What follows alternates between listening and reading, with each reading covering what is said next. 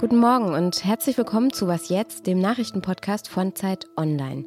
Es ist Montag, der 19. Februar. Und genau heute vor vier Jahren, am 19. Februar 2020, erschoss ein Attentäter in Hanau aus rassistischen Motiven neun Menschen. Seit diesem Anschlag ist einiges passiert in Deutschland, aber vieles eben auch nicht. Und darüber sprechen wir jetzt gleich in diesem Podcast. Außerdem geht es um die Berlinale und es geht um rote Netze. Mein Name ist Simon Gaul und jetzt kommen zuerst unsere Nachrichten. Ich bin Anne Schwed, guten Morgen. Die Lufthansa hat den erneuten Warnstreik des Bodenpersonals als unverhältnismäßig kritisiert. Der Ausstand wird nach Angaben des Unternehmens mehr als 100.000 Fluggäste treffen. Ein Sonderflugplan ist in Arbeit. Der Streik soll laut Gewerkschaft Verdi morgen früh beginnen und bis Mittwochmorgen dauern. Betroffen sind die Flughäfen Frankfurt am Main, München, Berlin, Hamburg, Düsseldorf, Köln, Bonn und Stuttgart.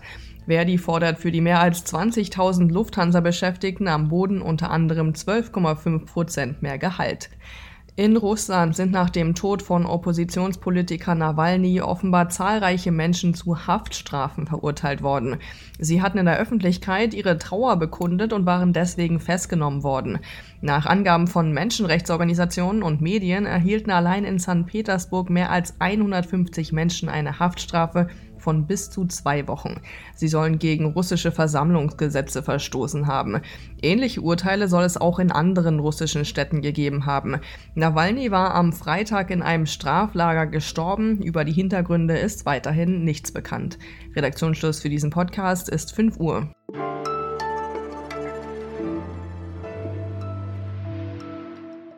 Neun Menschen hat ein Rechtsextremist heute vor genau vier Jahren im hessischen Hanau ermordet.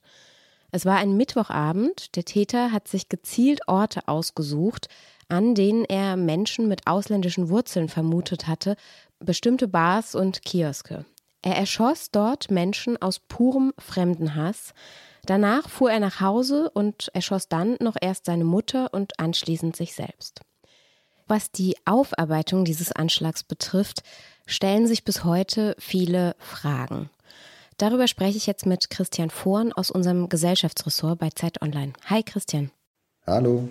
Was ist denn alles schiefgelaufen in diesem Fall? Die Liste ist relativ lang. Sie geht eigentlich in der Tatnacht los. Die Angehörigen haben sehr lange nicht erfahren, ob ihre Kinder, Geschwister, Partner äh, überhaupt äh, unter den Opfern sind. Die SEK-Einheit, die am Haus des Täters in der Tatnacht im Einsatz war, hat sich hinterher herausgestellt, da waren 13 von 19 oder 20 äh, Mitgliedern waren in rechtsextremen Chatgruppen aktiv. In den Tagen und Wochen danach wurden die Leichen der Opfer obduziert ohne die Einverständniserklärung der Familien. Die wussten nicht mal was davon. Es fehlte an psychologischer Unterstützung. Es wurden äh, Gefährderansprachen gehalten, dass die Angehörigen bitte keine Rache am Vater des Täters üben sollen würden, weil man offenbar so davon ausging, das würden die sonst machen.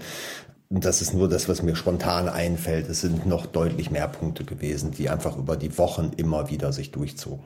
Auf Drängen der Angehörigen hin gab es dann ja immerhin einen Untersuchungsausschuss und der hat sich zwei Jahre lang mit der Tat beschäftigt. Was ist denn dabei rausgekommen?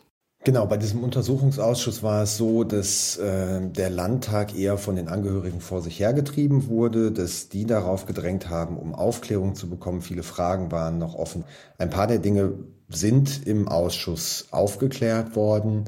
Allerdings muss man sagen, ganz, ganz oft auch nur durch Initiative der Angehörigen, weil die in ihren Zeugenaussagen eigenständige Gutachten etc. reingebracht haben. Der Ausschuss selber, die wirkten nicht besonders interessiert und engagiert bei der Aufklärung. Das war schon frappierend zu sehen über die zwei Jahre, in denen ich immer mal wieder auch da war. Wenn jetzt also schon die Aufklärung nicht so hoch priorisiert wurde, offenbar in Hessen, was hat denn die Politik ansonsten seitdem getan? Also in Planung ist seitdem sehr viel. Ähm, direkt danach hat sich Horst Seehofer damals noch als Innenminister hingestellt und die Gefahr von rechts als die größte Gefahr für Deutschland benannt. Das war damals noch relativ neu, dass ein Innenminister das sagt.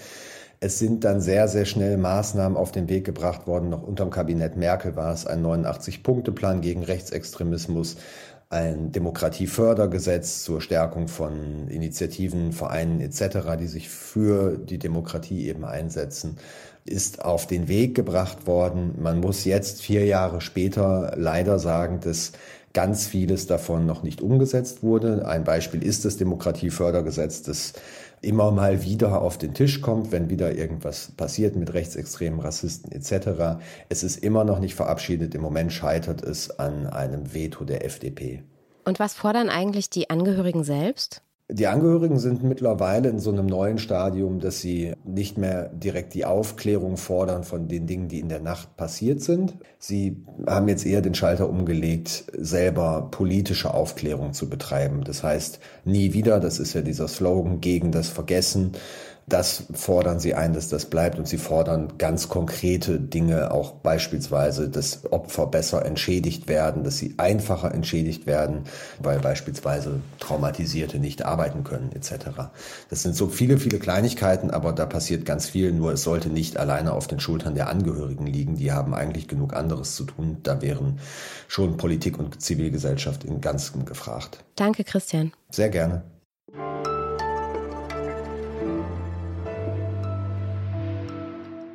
Und sonst so? Forschende der Universität Tokio haben herausgefunden, wie man Gemüse besser vor Schädlingen schützen kann. Und zwar ganz ohne giftige Pestizide. Viele Landwirtinnen und Landwirte schützen ihre Pflanzen bereits heute mit Netzen. Und je kleiner die Löcher in diesen Netzen sind, desto weniger Insekten kommen dadurch. Das ist eigentlich logisch. Aber es kommen eben auch weniger Licht und Luft durch, was den Pflanzen dann aus anderen Gründen eben nicht so gut gefällt. Experimente haben jetzt gezeigt, dass es aber eine Möglichkeit gibt, dass Netze selbst mit größeren Löchern mehr gefräßige Tierchen abhalten können. Und zwar dann, wenn sie rot gefärbt sind. Diese Farbe wirkt nach diesen Experimenten tatsächlich abschreckend, wie eine Signalfarbe eben aus dem Tierreich. Woran das genau liegt, das soll noch weiter erforscht werden, aber feststeht, es scheint zu funktionieren. Und wer weiß, also vielleicht sehen wir also auch bei uns bald mehr Rot in der Landschaft. Weitere Infos zu dieser Studie verlinke ich Ihnen natürlich in den Show Notes.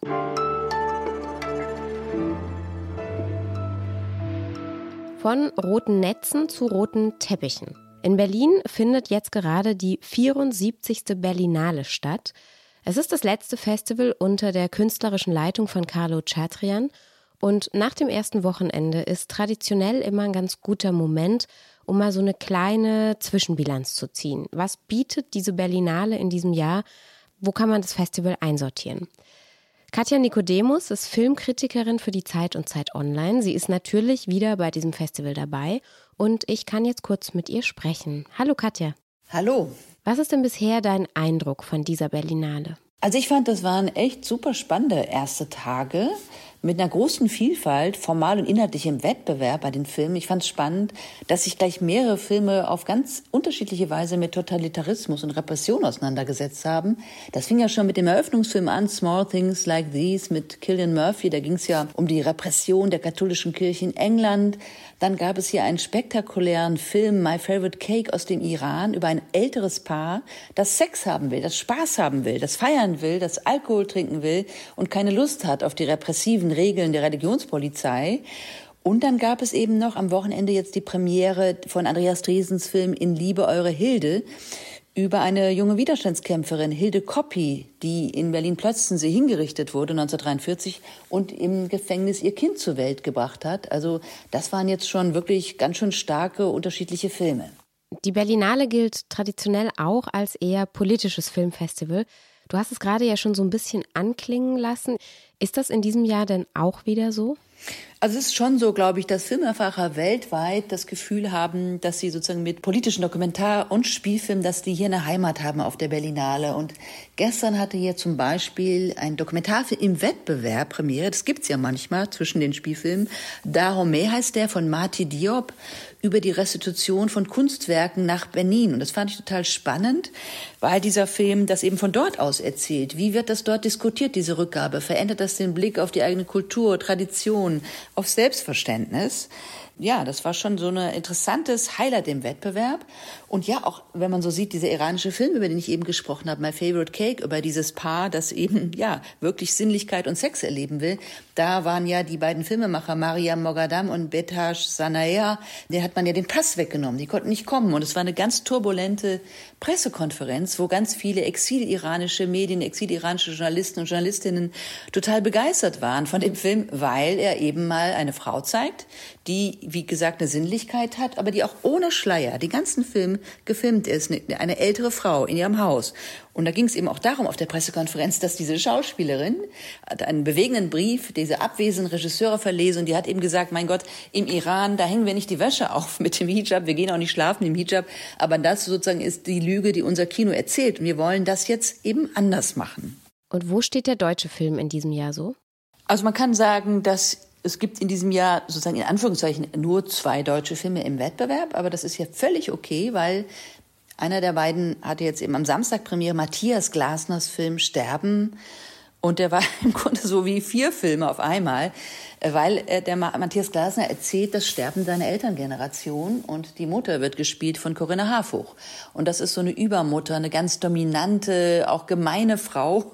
Ein exzessiver Film über Aggressionen, ähm, Enttäuschungen in einer Familie, äh, Aggressionen, die sich entladen, auch der ist exzessiv erzählt. Und dann eben auf der anderen Seite Andreas Dresens Film über diese Widerstandskämpferin in Liebe Eure Hilde. Also extrem diametrale Positionen. Und gleichzeitig gibt es natürlich auch noch ganz viele interessante Filme, auch in ganzen Nebenreihen an deutschen. Also an deutschen Filmen ist auf der Berlinale kein Mangel. Danke, Katja. Gerne.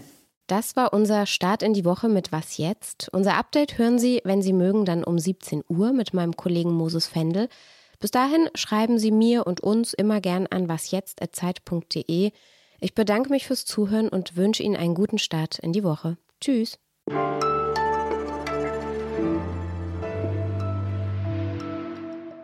Aus den alten roten Teppichen der Berlinale von den vergangenen Jahren werden inzwischen übrigens kleine rote Fußmatten hergestellt.